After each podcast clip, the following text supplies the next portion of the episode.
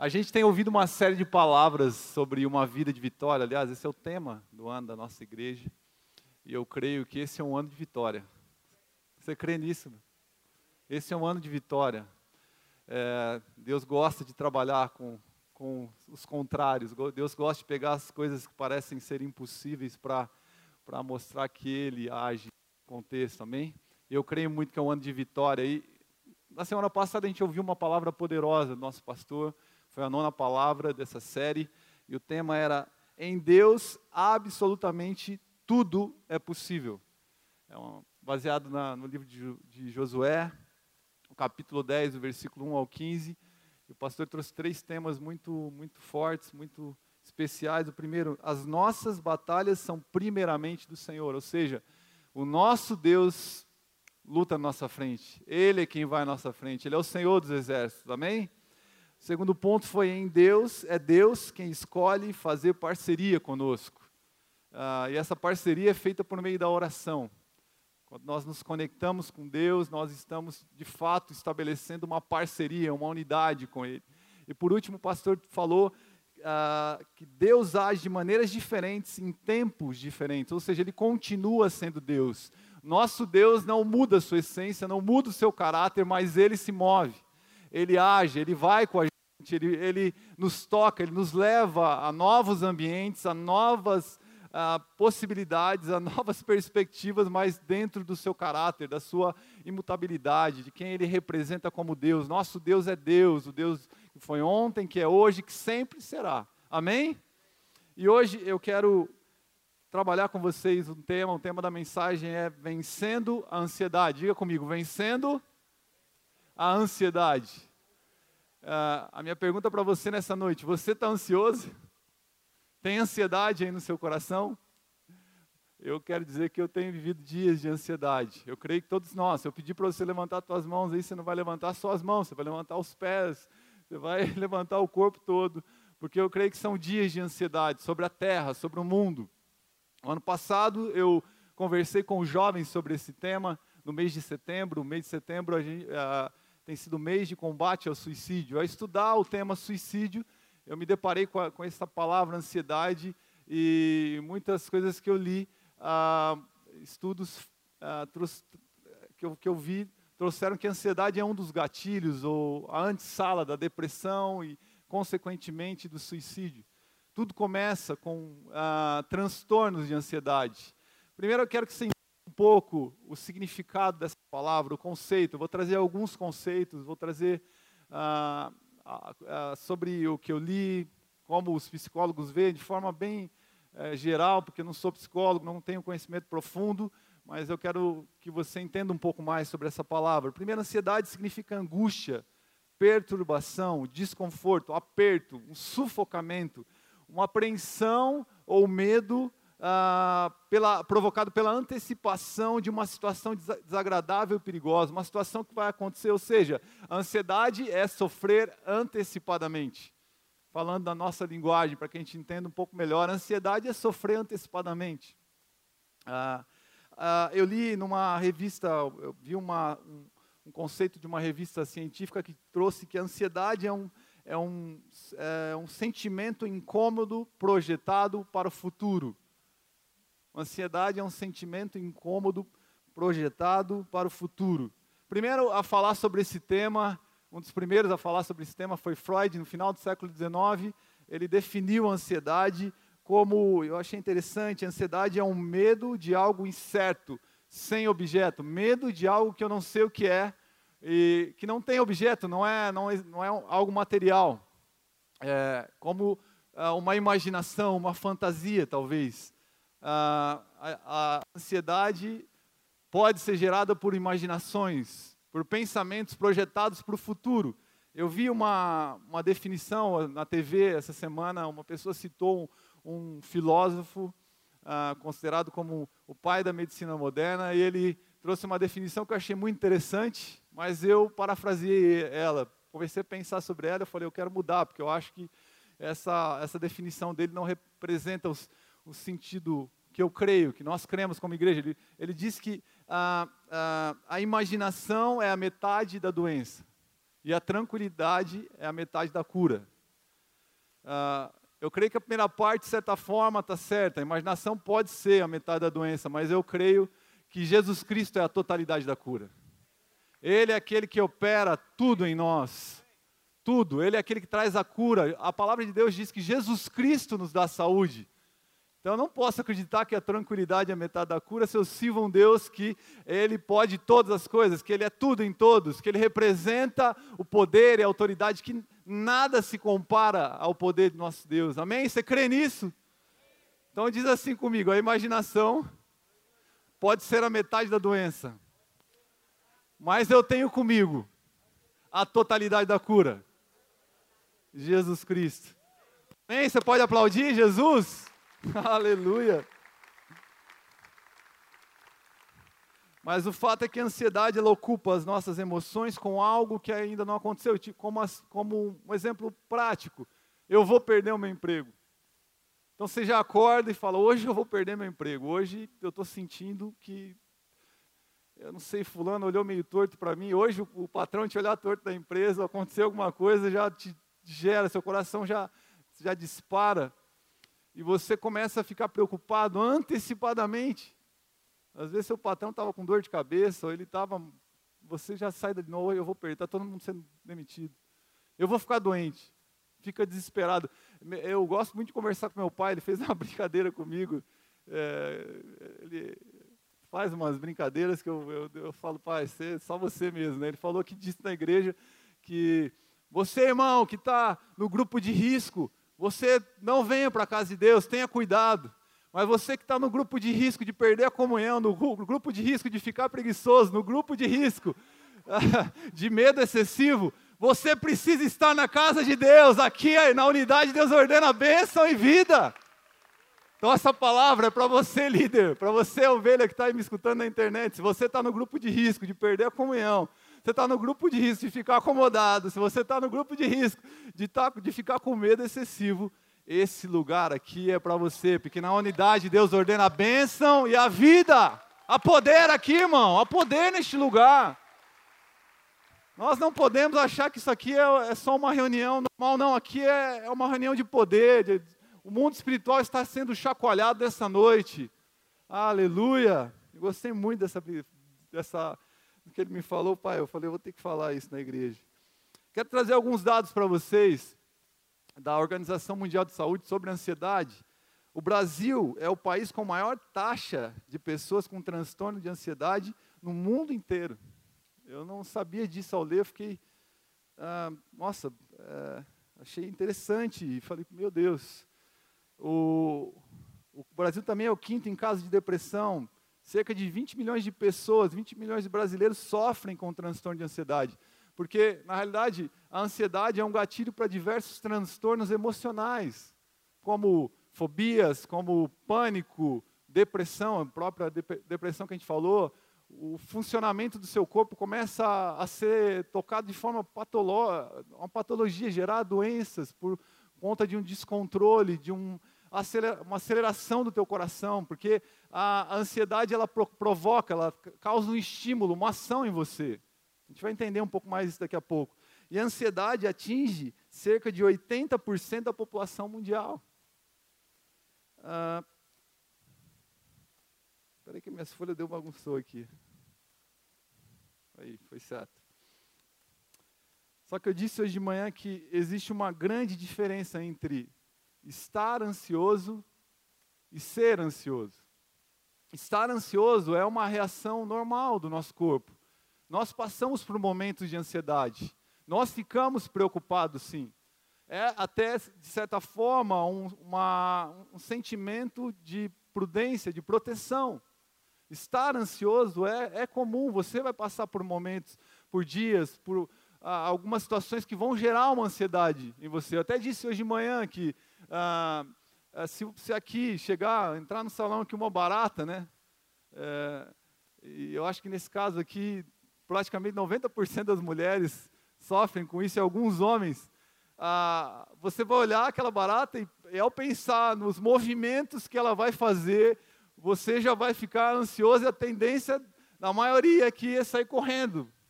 Tem algumas mulheres que se trancam no, na, no, no quarto, ligam para o marido, Ah, tem uma barata na cozinha, mas vai lá e mata. Não, não consigo. Ela vai, ela, ela vai virar um bicho, parece que é um bicho gigantesco. Tem marido que se tranca, aí é pior ainda, pelo amor de Deus. Talvez você seja uma mulher que pega a barata com a mão, esprema ela e joga no lixo. Tem gente aqui, mas a maioria, é, porque uma ansiedade é gerada, um sentimento de, do que pode acontecer e você reage, é um estímulo. É, os psicólogos falam que a ansiedade gera um estímulo, gera uma ação em você. Ok, é uma proteção, é, é um, é, é um cuidado para você. O problema é viver a ansiedade, é ser ansioso continuamente. Esse, esse, essa emoção, esse sentimento vivido de forma contínua é, pode gerar muitos problemas nas, nas, suas emoções. Uma coisa é, eu ter ali aquele medo repentino, aquela coisa rápida, ser, estar ansioso. Outra coisa é falar, nunca mais vou naquela igreja, nunca mais vou pisar lá porque lá tem barata. Não vou. Eu não vou entrar nesse elevador porque ele vai cair. Então aquilo te, começa a te gerar pânico. Então a ansiedade sai daquele grau de é, simples de normalidade, de proteção e passa para um grau de patologia, de medo excessivo, de estresse excessivo. Começa a atingir o funcionamento do seu corpo.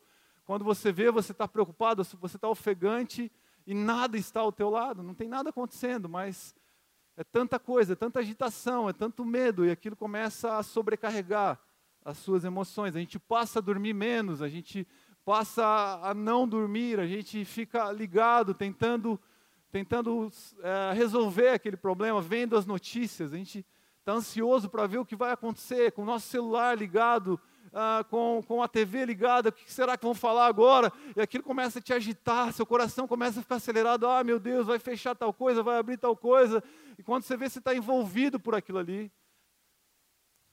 A gente não desliga a mente, a gente não, não, não acalma a nossa alma. A gente está vivendo naturalmente, a gente já vinha de uma, de uma geração ansiosa por tanta tecnologia, por tanta informação, bombardeio de informações e com tudo que tem acontecido, isso tem acelerado mais o nosso coração, a nossa alma.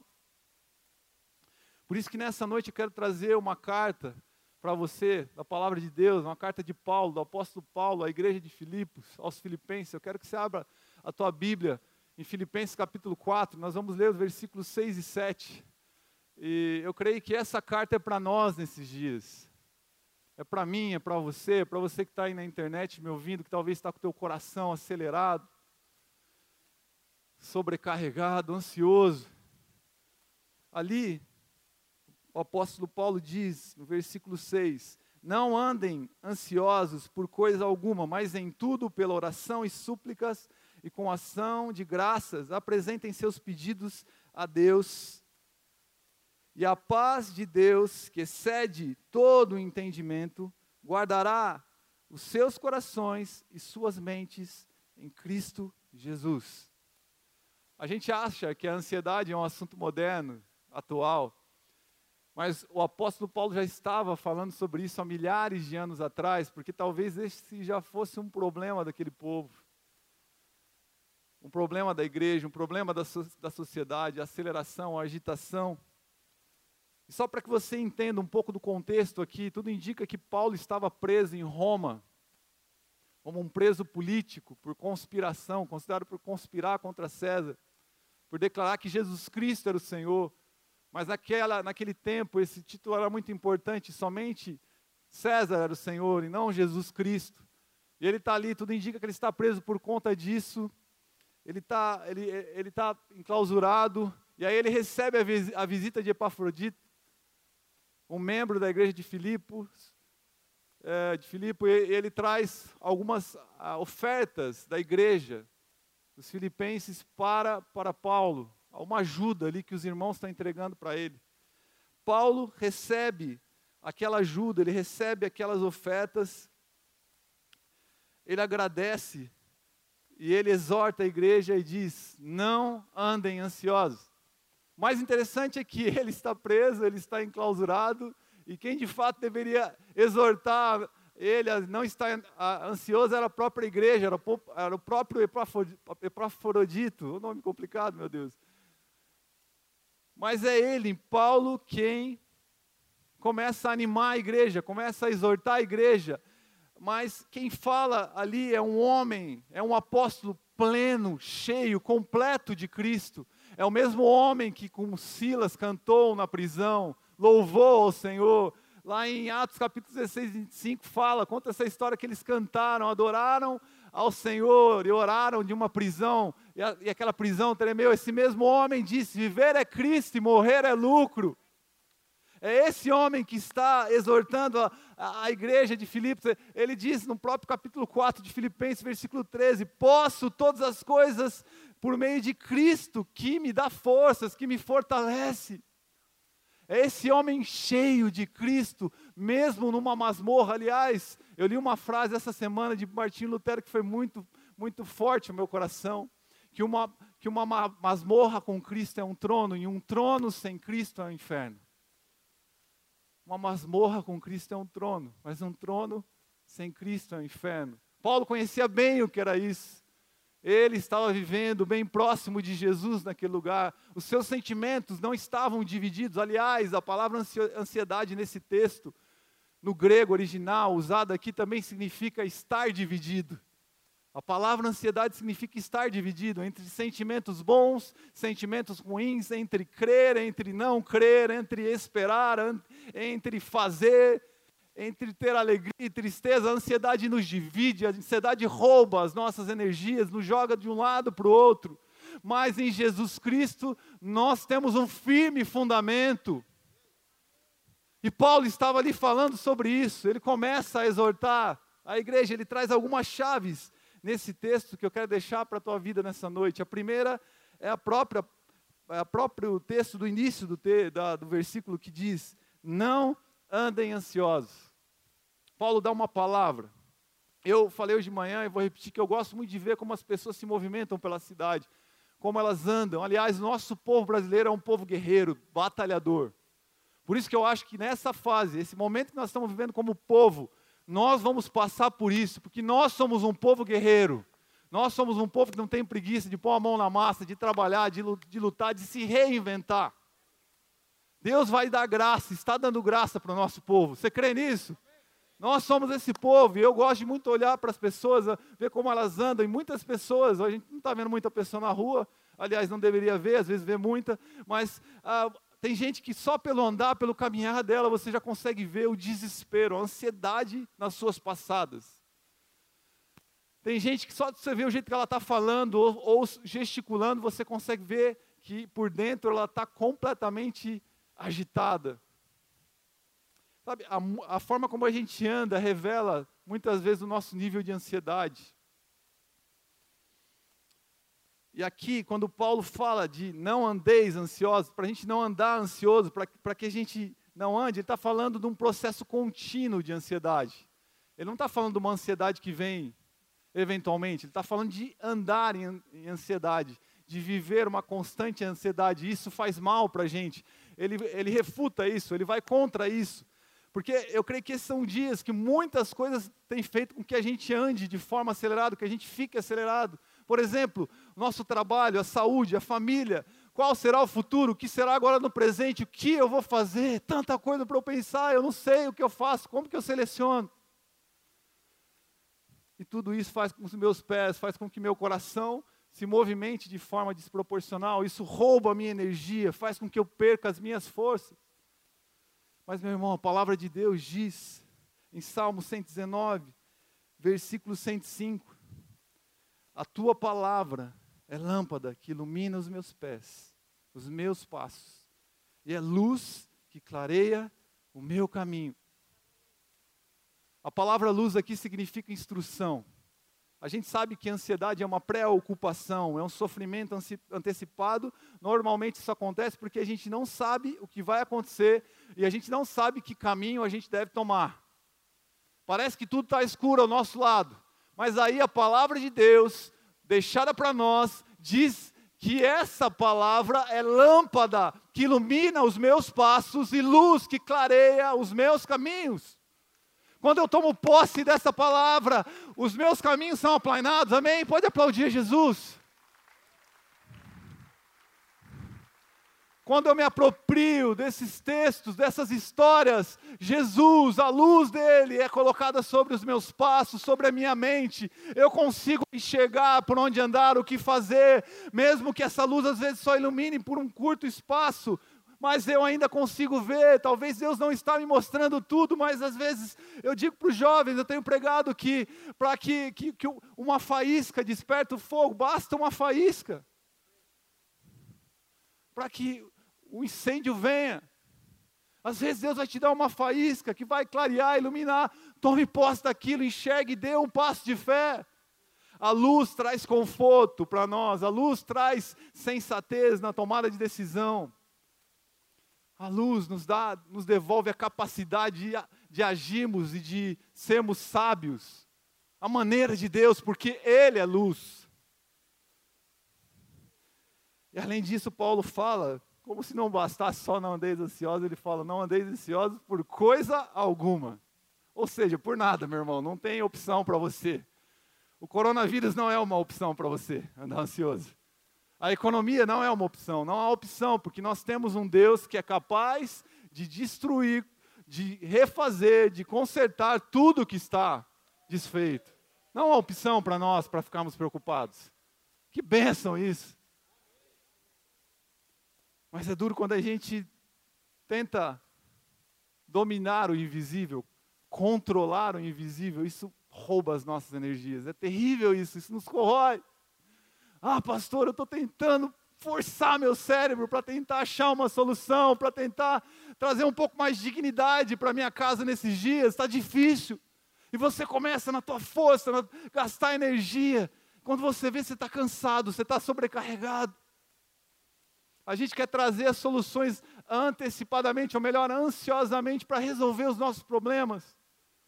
Mas a palavra diz, em Salmos 37, versículo 4 a 7, Deleita-te, deleite-se no Senhor, e Ele atenderá aos desejos do seu coração. Entregue o seu caminho ao Senhor, confie nele, Ele agirá. Ele deixará claro como alvorada que você é justo, e como o sol do meio-dia que você é inocente. Descanse no Senhor e aguarde por Ele com paciência. Glória a Deus, três palavras-chave nesse texto. Deleite-se, deleite entregue e descanse. Deleite-se, entregue e descanse. E a palavra aqui, deleite-se, significa ser habituado, estar habituado. Significa desenvolver um processo ou viver um processo contínuo na presença de Deus, dia após dia, desfrutar da sua doce e maravilhosa presença.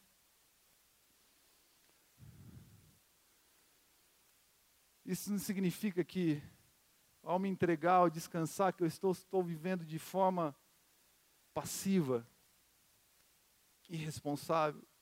Mas isso é entendimento, igreja entendimento de que nós podemos todas as coisas naquele que nos fortalece. Não é na nossa força, não é na nossa energia, não é na nossa capacidade. Esses são dias que eu creio que Deus vai estar sussurrando nos nossos ouvidos palavras doces que vão iluminar os nossos pensamentos, que vão trazer soluções rápidas e imediatas para nós. Quando eu preparava essa palavra, eu sentia Deus falando isso. Quando a gente espera em Deus, Ele oferece as suas ferramentas para nós, as ferramentas dele e não as nossas. Para Deus, cinco pedrinhas, aliás, uma pedrinha foi suficiente na mão de Davi. Havia um exército, havia medo, havia pavor, havia um gigante. E Deus sussurra no ouvido de Davi: Ei, Davi, eu quero te usar. Pegue as pedras não parecia sensato, não parecia sábio usar aquelas pedras, não parecia inteligente, mas Davi, tomado de fé e de esperança naquele que pode todas as coisas, assume o seu posto em Deus, pega a pedra e lança, e o milagre vem. Para Deus, apenas um cajado na mão de Moisés foi suficiente. Para Jesus, apenas cinco pães e dois peixes foram suficientes para que ele alimentasse uma multidão. Os discípulos estavam preocupados, ansiosos, e Jesus vem e traz a solução. Deus está colocando coisas nas tuas mãos, Ele quer colocar coisas nas tuas mãos. Abre os teus ouvidos e Ele vai pôr. Não é no teu formato, não é como você imagina. Talvez seja uma loucura, talvez seja algo na contramão de que todo mundo está fazendo. Mas se vier da parte de Deus, você será bem sucedido. Amém? Glória a Deus. Porque a gente não anda por vista, mas nós andamos por fé. E a fé vem por ouvir e ouvir a palavra de Deus. Sabe, igreja, toda vez que você chega diante de Deus, você nunca vai encontrar uma palavra que te destrói. Na presença de Deus sempre haverá uma palavra de bênção, de proteção, de provisão, de propósito. Quem te destrói, quem te acusa, quem te oprime é Satanás. Mas em Deus sempre haverá uma palavra de descanso e de bênção. Ele fez isso de Gênesis Apocalipse. Ele cria o homem, abençoa o homem. E há uma promessa para nós: um dia ele virá. Igreja, você está aqui nessa noite e Deus está te enchendo de esperança. Você vai sair deste lugar diferente, porque é isso que a gente recebe na presença de Deus: esperança, bênção. Você crê nisso? O apóstolo Paulo continua dizendo, e aqui eu vou para o meu segundo ponto. Mas em tudo, pelas orações e súplicas e com ação de graças, apresentem seus pedidos a Deus.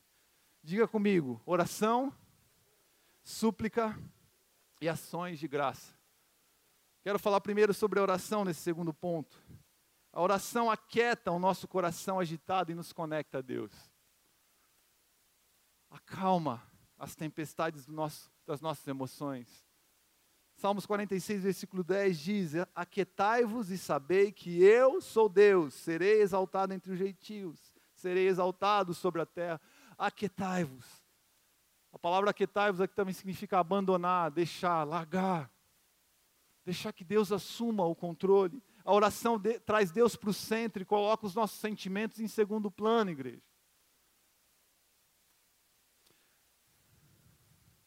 A oração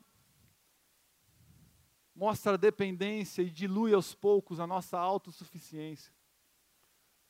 Quando você se conecta a Deus, a tua autossuficiência, a tua autorresolução vai se diluindo e, e você vai trazendo Deus para o centro das coisas. Você vai dando a Ele lugar de dignidade, lugar de honra para tocar a tua vida, para tocar os teus projetos.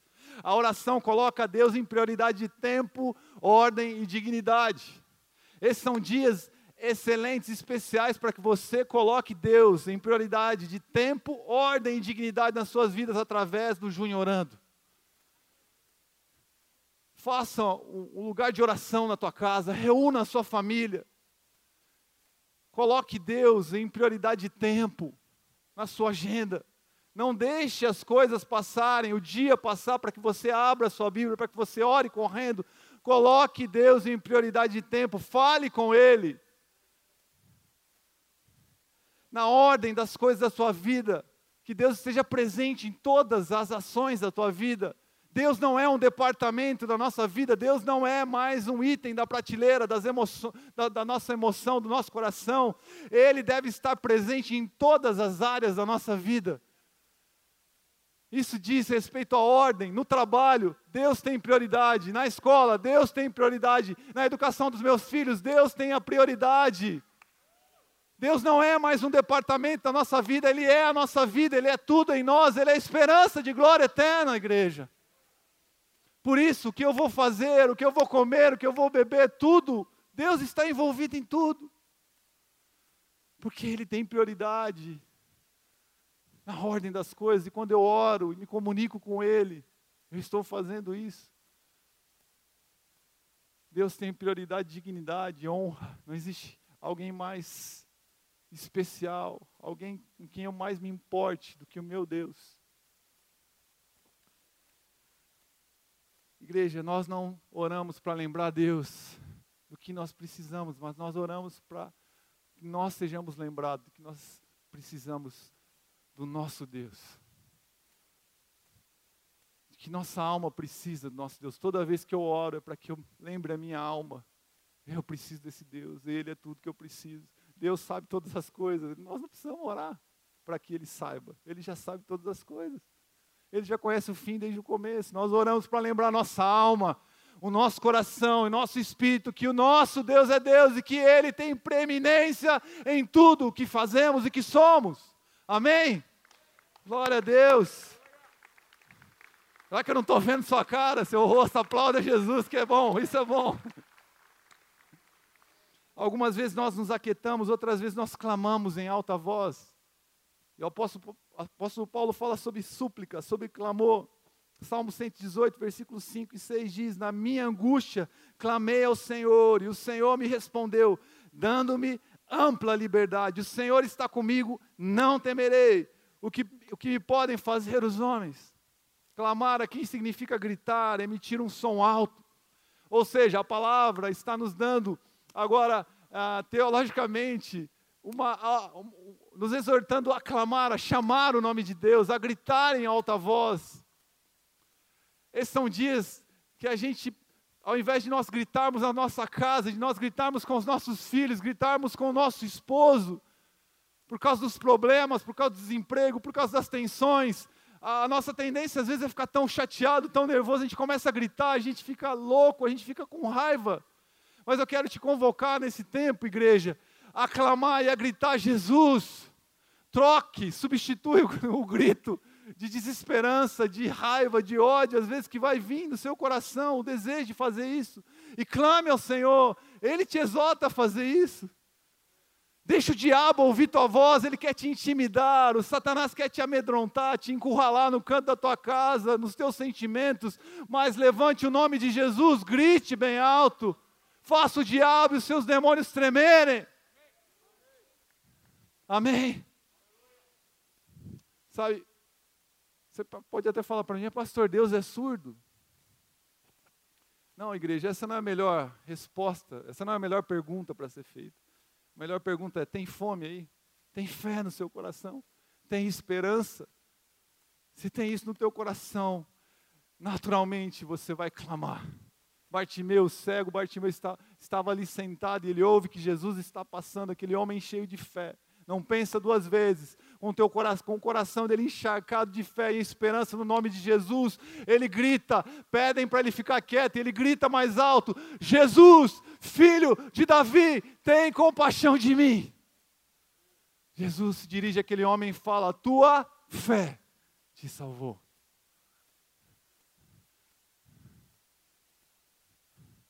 Deixe o grito de Deus brotar dos teus lábios, clame com a sua casa, se posicione. Aleluia. Quando nós clamamos, Deus traz livramento, traz provisão para nós. A gente vai encontrar diversos textos que falam sobre isso. Não tenho tempo para ler tudo que eu trouxe aqui. Mas Paulo fala ainda sobre ações de graça. Ação de graça. Ação de graça fala sobre louvor, louvar a Deus por aquilo que Ele é, que Ele faz e que Ele fará.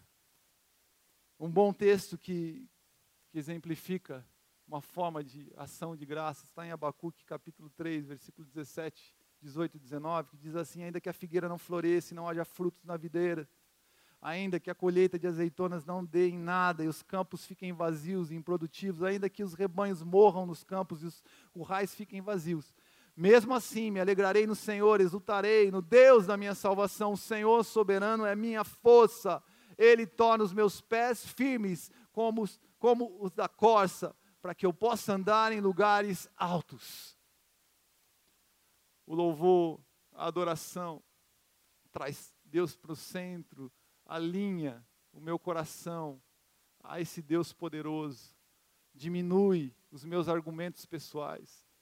Quando eu me posiciono em adoração e louvor a Jesus, eu trago Ele, alinho Ele ao meu coração. As minhas demandas, os meus sentimentos, as minhas ansiedade, ansiedades perdem força. Tem que recuar diante do poder e da dignidade, da glória desse Deus. Aliás, Jesus ensina nos ensina sobre ansiedade em Mateus capítulo 6, versículo 25, ele diz: Não andeis ansiosos por coisa alguma. Ele fala para a gente olhar os pássaros, olhar, para nós olharmos os lírios do campo. Olhe, olhe para os pássaros. Eles não plantam, eles não, não colhem, e mesmo assim eles estão sendo cuidados por Deus. Eu falei hoje de manhã que eu tenho andado pelas ruas, eu tenho visto os pássaros, eu não vi nenhum panelaço, nenhum nenhuma manifestação das andorinhas, dos sindicatos das andorinhas do Brasil. Você tem visto, viu, em algum lugar? Os pássaros reclamando, as andorinhas falando contra Deus. As flores não têm nascido, elas pararam de crescer. Não, Deus tem cuidado de todas as coisas. Quanto mais dos seus filhos. Quando a gente olha para o poder da criação, nossas demandas, as nossas murmurações recuam, igreja. Porque Deus está cuidando de todas as coisas. Deus está cuidando de você que está me ouvindo aí na internet. Ele cuida de nós. As orações, as súplicas e o louvor são essas as armas que nós temos que apresentar diante da ansiedade. Eu quero chamar os músicos aqui para subir, por gentileza. Segunda parte, versículo 7. O apóstolo Paulo fala que se nós fizermos isso, que a paz de Deus, que excede todo entendimento, guardará os seus corações e as suas mentes em Cristo Jesus. O último ponto que eu quero trazer para vocês nessa noite é que a paz se torna um guarda. A palavra guardará aqui, ela era usada no original, no contexto militar também. Ela é, era uma palavra que tinha significado que era proteger através de uma guarda militar para evitar a invasão inimiga. Proteger a, através de ação de guarda, vigiar, impedir que alguém alcance o objetivo, impedir que o inimigo alcance o objetivo. Essa palavra significa isso no original também. De manhã eu falei guarida, mas não no sentido de guarida, é guarita mesmo. Aquela, é, como é, uma sentinela tem aquela guarita construída ali, fica um, um vigia e ele seleciona o que pode entrar e o que não pode entrar. E aqui o apóstolo Paulo está falando exatamente isso. A paz de Deus que excede todo o entendimento, está acima da nossa razão, vai guardar o seu coração e a sua mente em Cristo Jesus. Sabe, quando a gente se posiciona igreja, na palavra, na oração, no louvor, a paz se torna um guarda nos nossos corações e na nossa mente. Quando o inimigo tenta penetrar, quando ele tenta entrar no nosso coração, na nossa mente, ele encontra um guarda que nos defende, que nos protege. Quando as situações, os sentimentos vêm para nos desanimar, ele encontra, esses sentimentos encontram em nós, bem posicionado, o príncipe da paz. A Bíblia diz em Isaías capítulo 9, versículo 6: Porque um menino nos nasceu, um filho nos foi dado, e o governo está sobre seus ombros, e ele será chamado maravilhoso, conselheiro, Deus poderoso, Pai da eternidade, o príncipe da paz. Quando nós nos posicionamos na palavra, na adoração, no clamor, esse príncipe da paz assume guarda no nosso coração, na nossa mente, e ele define o que poderá entrar. Ele se torna um filtro. Ele se torna um filtro no nosso coração e na nossa mente. Ele diz: Isso não vai entrar. Essa mentira não vai entrar. Esse engano não vai, vai penetrar eu direi o que vai entrar no coração deste meu filho. Ele está bem posicionado, ele não está passivo, ele não está conivente, ele não está desanimado, ele tem se posicionado e eu sou o guarda dele. O guarda que não dorme nem dormita. Meu irmão, você está ansioso? Eu estou ansioso. Mas eu quero te dizer uma coisa nessa noite. Tome posse da palavra de Deus. Coloca o teu joelho no chão. Clame a Jesus. Coloca um cântico no seu carro. Coloca um cântico na sua casa. Pega o teu violão. junta os teus filhos e adore ao Senhor, e a paz de Deus tomará guarda na sua casa, na sua família. Vocês não serão roubados, saqueados por qualquer voz, por qualquer vento. Se Deus é por nós, quem será contra nós? Eu quero falar para você hoje sobre um Deus que não está agitado, um Deus que não está preocupado, um Deus que não dorme nem de noite nem de dia, mas Ele não está reclamando por causa disso. Eu quero te falar sobre um Deus que pode todas as coisas. E é sobre esse Deus que eu te convido a depositar a sua ansiedade, a entregar a sua ansiedade, a posicionar a sua fé. Queria que você ficasse em pé comigo, por favor. Queria orar com vocês, mas antes de orar, queria ler o último texto, 1 Pedro capítulo 5, versículo 7 a palavra de Deus diz: lancem sobre ele toda a sua ansiedade, porque ele tem cuidado de vocês. A palavra não está dizendo lance sobre o esposo, lance sobre os filhos, lance sobre a economia, lance sobre os políticos, lance sobre a igreja. Não, lance sobre ele. Ele é o Deus. E aí o texto ainda continua dizendo: ele tem cuidado de vocês. Ele não cuidou, ele não cuidará, ele tem cuidado, continuidade, todos os dias, ao se levantar, ao caminhar, ao se deitar. Deus está cuidando da sua igreja, dos seus filhos. Ele é fiel. Ele está cuidando de nós.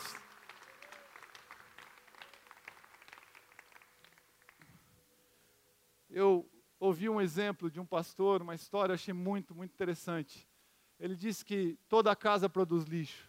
Nós produzimos lixo todo dia. A gente tem um latão de lixo, a gente joga o lixo, isso é normal. Nós produzimos ansiedade também, sentimentos ruins. Mas ele falou assim: o problema não é produzir lixo, o problema é acumular lixo. É você não jogar o lixo fora.